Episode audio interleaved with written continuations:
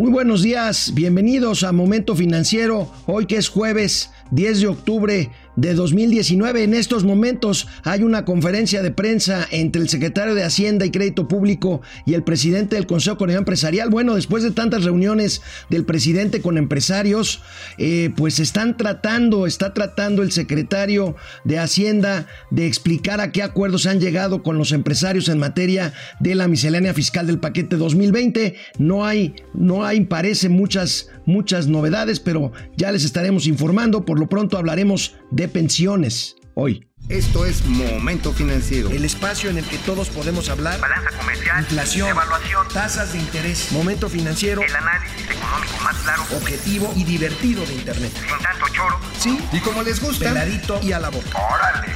Vamos, réjete bien. Momento Financiero.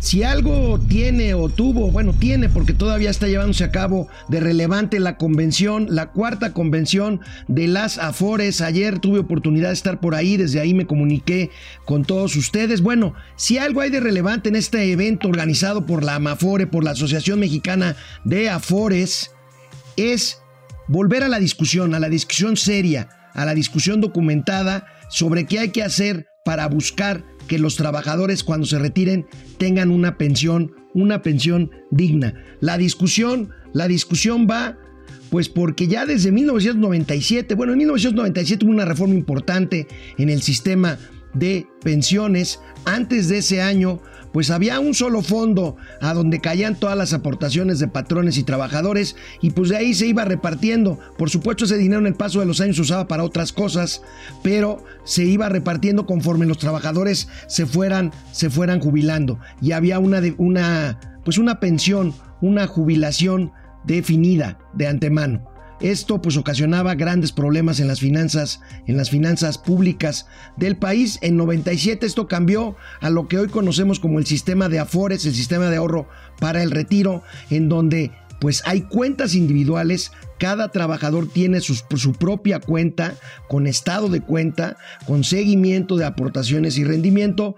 Y bueno, pues ahora nos enfrentamos a ya muchos años de esto, desde 1997, pues a que con el paso de los años y la ausencia de aportaciones adicionales de los trabajadores, pues las pensiones resultan, resultan insuficientes. Pues resulta de que, como les decía yo ayer, eh, la aportación obligatoria para la AFORE de cada uno de nosotros, para estos fondos eh, de pensiones, es del 6.5% de nuestro salario. Esto suponiendo que lo ahorremos durante 20 años, pues nos da una, una pensión de menor del 30% del último sueldo ganado. Esto a todas luces es, es insuficiente. Hoy la discusión, la discusión que la MAFORE, la Asociación Mexicana de Afores, pone en la mesa es ver cómo incrementar la pensión de los trabajadores que lleguen a su edad del retiro. Hoy la discusión se centra, vamos a ver, en dos cuestiones, en aumentar la edad, la edad para jubilarse ahora es de 65 años, aumentarla a 70 años o aumentar las aportaciones que nosotros hacemos a nuestras, a nuestras afores. Entonces, estos dos temas muy complicados son muy controversiales ambos, fueron tocados ayer en la convención, pero ahorita vamos a, eso, a esos temas en específico. Primero, primero veamos, ayer al abrir la convención de la Amafore, el secretario de Hacienda y Crédito Público pues destacó la importancia que tiene el sistema. El secretario, el secretario Herrera abre esta convención pues destacando la importancia del sector. Miren, la Afore, y lo dijo el secretario de Hacienda, las Afores es un sector muy poco reconocido, muy poco entendido entre la sociedad, a pesar de que es el segundo sistema en cuanto a monto de activos financieros administrados.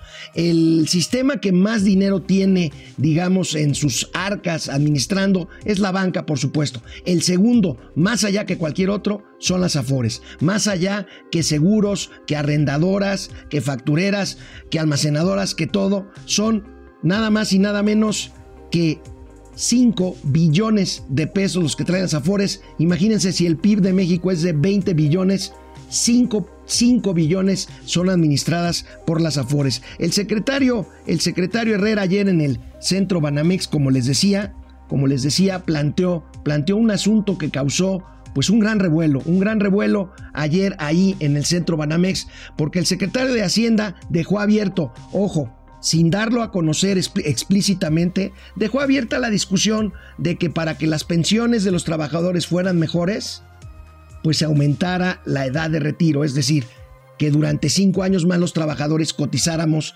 para ampliar nuestro fondo de ahorro. Entonces, esto lo sugirió el secretario de Hacienda, dijo que podría revisarse la ampliación de la edad de jubilación de 60 a 65 años de edad en nuestro país, siempre y cuando hubiera un consenso con los trabajadores. Así lo dijo. Ahora, veamos esta gráfica interesante publicada hoy en el periódico El Financiero con la edad, la edad la gráfica de edades. Aquí tenemos diferentes países. Ustedes ven Noruega, que es un país muy desarrollado. Eh, se retiran las personas a los 67 años y tienen una expectativa de vida de 80.6 años. Ahí tenemos Italia, en el caso de Estados Unidos, 66 años la edad de retiro y de ahí para abajo México estamos en 65 y pues se planteó la posibilidad de ampliarlo pues incluso hasta los 74 años. Esto, insisto, en cualquier país en donde se ha eh, aumentado esta edad, pues por supuesto que de inmediato salen las protestas, los trabajadores se inconforman, en fin, es un tema políticamente muy complicado. En México no fue la excepción, incluso los medios ayer después de que el secretario abrió la posibilidad de discutir, el secretario de Hacienda, la ampliación de la edad de retiro, la, ampliación de la edad de retiro en México, pues surgieron, empezaron ahí los murmullos, la prensa empezó a reportar, a reportar esto, y bueno, pues ustedes conocen la historia el secretario de Hacienda, el secretario de Hacienda eh, ha sido desmentido un par de veces por el presidente de la República cuando habló de que no se construía la refinería de dos bocas, cuando habló de la posibilidad de algunos ajustes por ahí y que el presidente dijo no. Bueno, hoy en la mañanera el presidente lo volvió a hacer. No estoy de acuerdo con que se amplíe la edad de retiro de una vez lo expreso, mientras yo sea presidente, no va a modificarse la edad en lo que a nosotros corresponde. Es decir, no va a haber ninguna propuesta para aumentar la edad de retiro. Nosotros tenemos que actuar con una política laboral distinta a la que se aplicó en el periodo neoliberal. No queremos saber nada del periodo neoliberal. Fue un fracaso rotundo. Y ya no queremos seguir con lo mismo. No es más de lo mismo.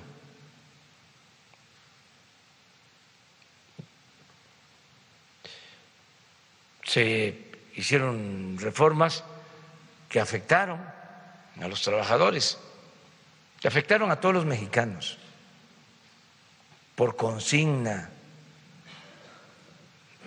muchas veces ni siquiera por decisión de los mexicanos, sino para cumplir con recomendaciones del extranjero. Eso ya se terminó. No hay política neoliberal. Ya no vamos a seguir con eso.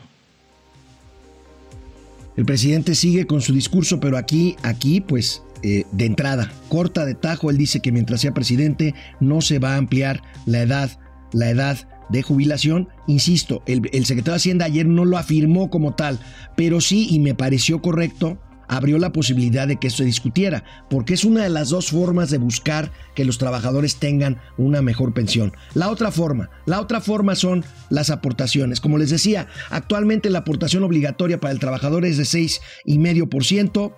Se jubilaría con esto después de 20 años de trabajo con un 30% cuando mucho del último salario de vengado pero veamos cómo están también las aportaciones en este sentido a nivel, a nivel mundial, para tener una comparación correcta de cómo está México. Aquí las tenemos en Italia. En Italia los trabajadores aportan el 33% de su salario a su fondo del retiro, Francia 25%, Suecia, un país también desarrollado como el caso de Noruega que veíamos anteriormente, 22%, hasta abajo México 6,5%. Este es el problema de fondo, creo yo, para tratar de incrementar las, eh, los niveles de pensiones que ahorita pues constituyen un problema severo. La primera generación de la reforma del 97 está cerca de jubilarse y se va a jubilar en condiciones que no son que no son nada nada halagüeñas, nada halagüeñas. Vamos a ver este es el meollo del asunto. La AMAFORE, la Asociación Mexicana de Afores que encabeza mi amigo Bernardo González Rosas, lo dejó ayer muy claro en la convención de Afores.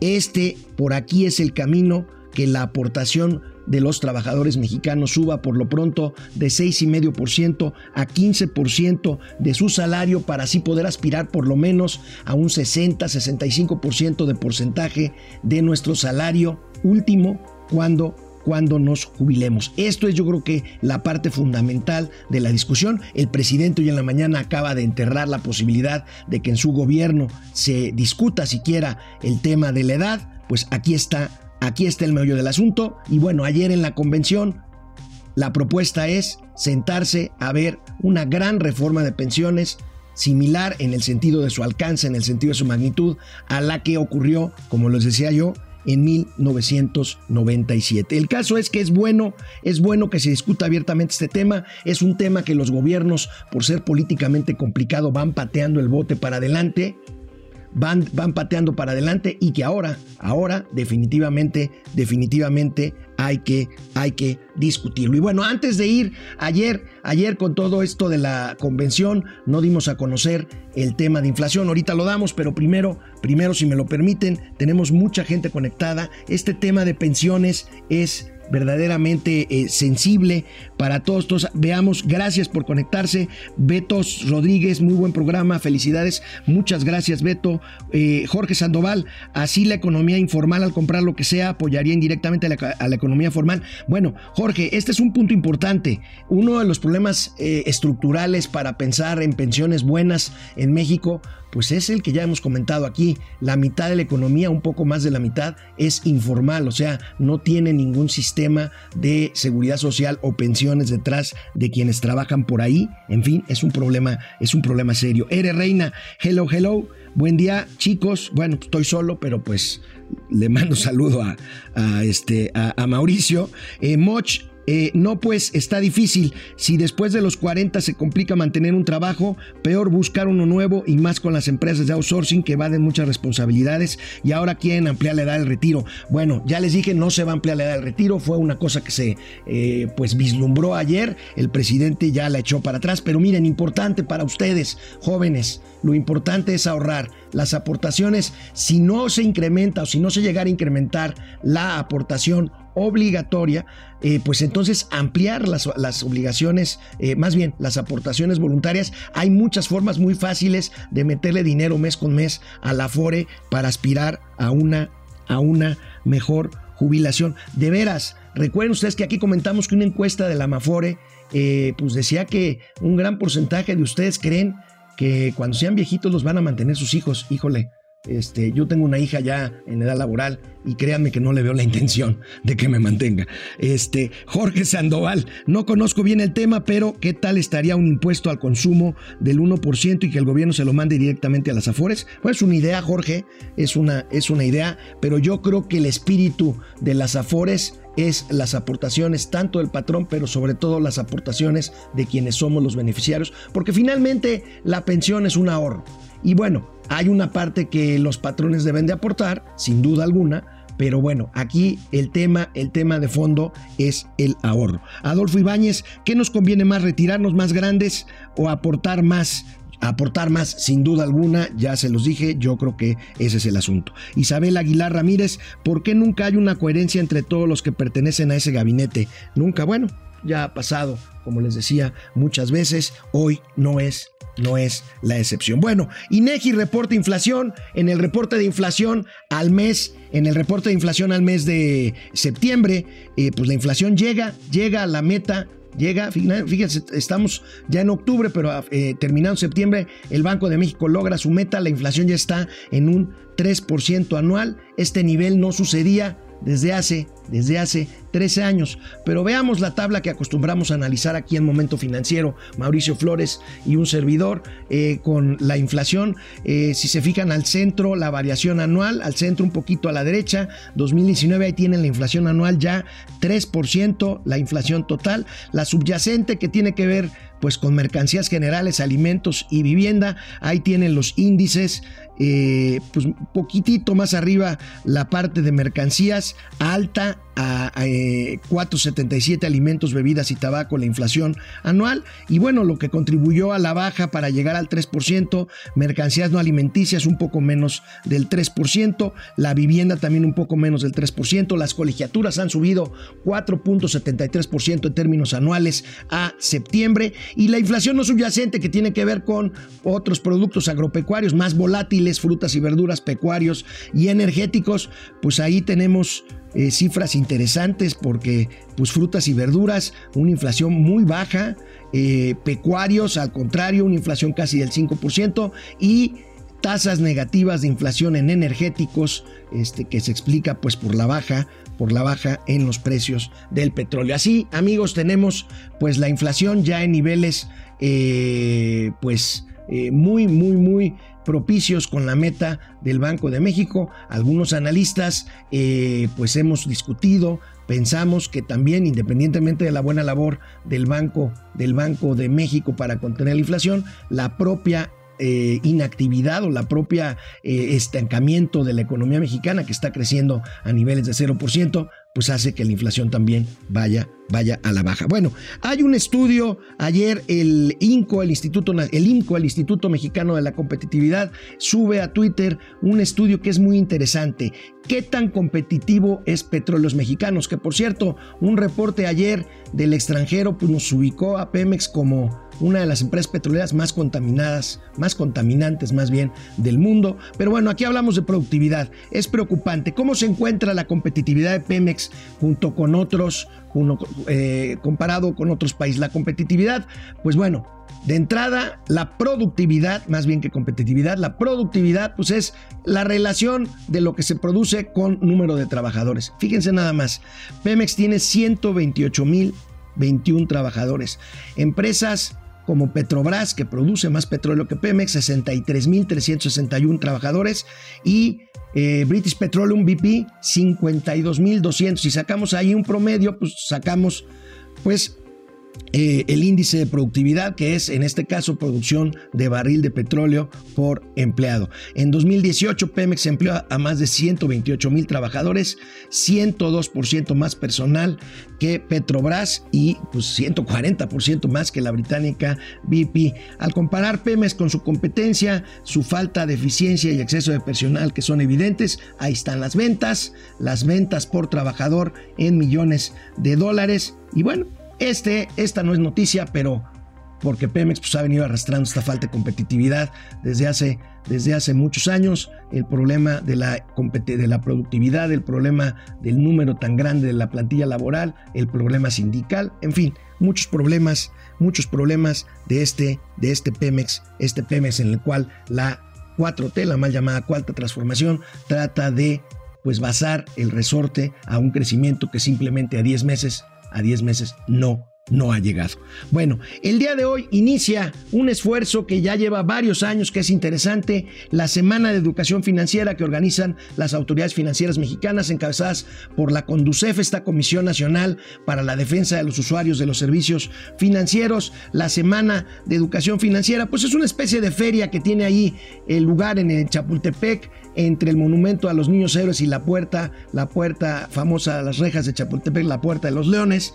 Eh, ahí pues hay actividades eh, para todas edades, sobre todo para niños, pues se trata de eh, impulsar la cultura del ahorro, el conocimiento del sistema financiero, precisamente el tema de las afores, en fin, de 9 a 6 de la tarde, del 10 al 13 de octubre, ya no es una semana completa, pues, me imagino que tiene que ver también con Doña Austeridad, que Mauricio Flores se la llevó a Doña Austeridad hoy a pasear por ahí, este, pero bueno, tiene que ver tiene que ver con este, con este tema. Bueno, ¿Llega o no Emirates Airlines, la línea aérea de los Emiratos Árabes Unidos, a México? El día de ayer, la empresa Emirates hizo una presentación, da por hecho que va a empezar a volar en algunas semanas más la ruta México-Barcelona-Dubái, pero aquí la pregunta es, el secretario, el secretario de Hacienda, de Comunicaciones y Transportes, dice, dice que sí es posible que esto suceda,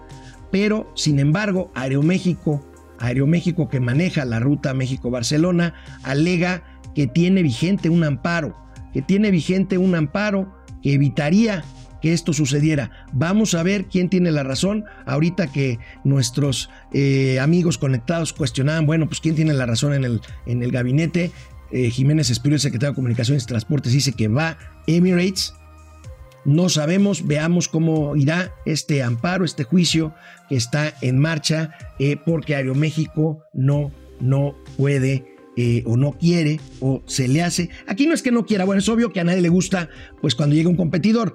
lo que alega Aeroméxico, como lo hacen otras líneas a donde llegue Emirates en el mundo, es decir que hay una competencia desleal porque han tratado de demostrar que el gobierno de ese país, Emiratos Árabes Unidos, eh, subsidia, subsidia la operación de su línea aérea y por lo tanto habría, habría una competencia desleal. Hablando, hablando de aeropuertos, hablando de aviación, pues hoy la primera plana del periódico Reforma da a conocer pues, esta noticia de que la Secretaría de la Defensa Nacional reserva o sea, no dará a conocer en cinco años información relacionada con la construcción del aeropuerto de Santa Lucía.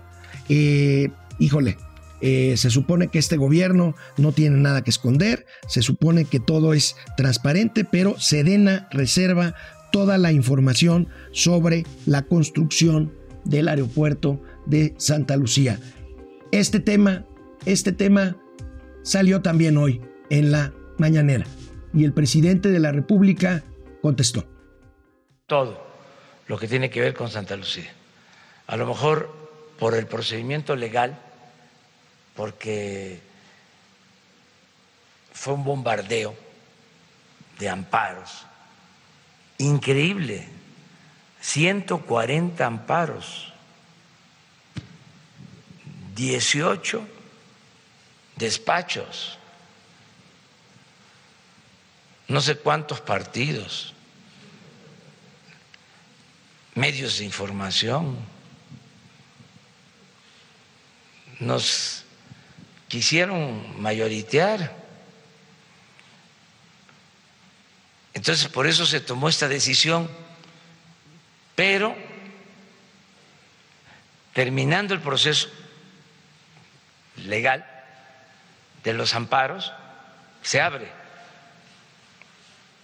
este, toda la información se pone a disposición de todos los ciudadanos. No tenemos nada que ocultar, nada absolutamente. No somos iguales a los conservadores. Entonces, eh, por eso eh, es probable que se haya hecho lo de la reserva en tanto se terminaba el juicio.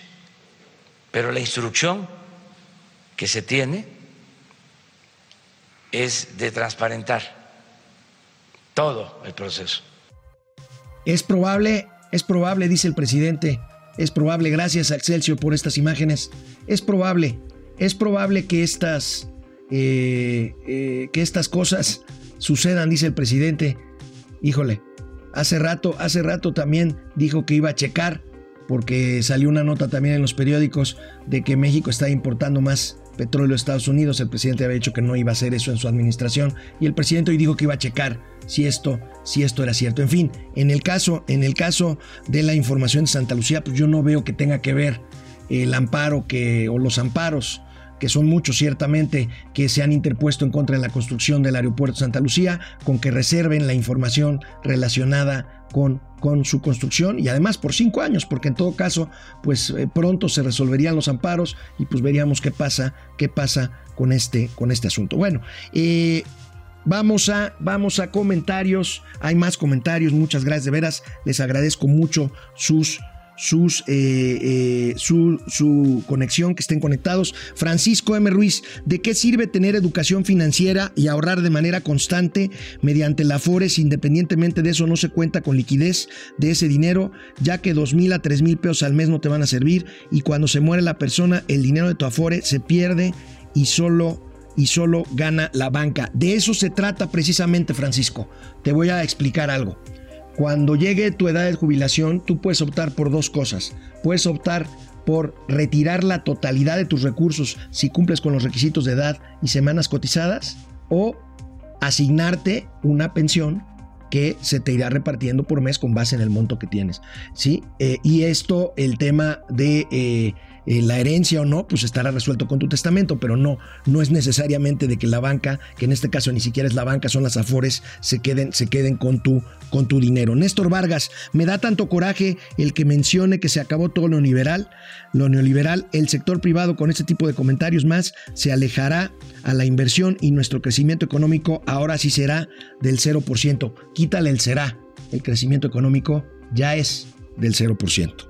Eh, Jessica González, hay veces que le creo a AMLO, pero últimamente pierdo cada vez más rápido la confianza de lo que dice. Bueno, pues, pero los índices ayer y antier se publicaron encuestas, el índice de aprobación del presidente de la República todavía anda, todavía anda por, por las nubes. Vamos a ver eh, cuánto dura este, este fenómeno. Sin duda es un presidente popular, ganó legítimamente con un amplio margen de la votación en el mes de julio del año del año pasado, pero pues nosotros aquí estamos señalando la parte económica, por lo menos dos pilares de la administración de López Obrador que él prometió que cambiarían inmediatamente que él asumiera el poder, la seguridad y la economía, pues simplemente estamos, por un lado, con los más altos índices de seguridad en la historia y no solo en la Ciudad de México, en todo el país. Y por otro lado, estamos por primera vez en 23 trimestres en una etapa francamente ya de recesión económica. Amigos y amigas, llegamos así al final de esta emisión, de esta emisión de Momento Financiero. Muchas gracias por conectarse. Hoy se conectaron muchas, muchas personas. Espero Espero que así siga siendo. Mañana, viernes, nos veremos por aquí ya para terminar la semana. Por lo pronto, pasen un muy feliz jueves y nos vemos mañana. Vamos, réjete bien. Momento financiero.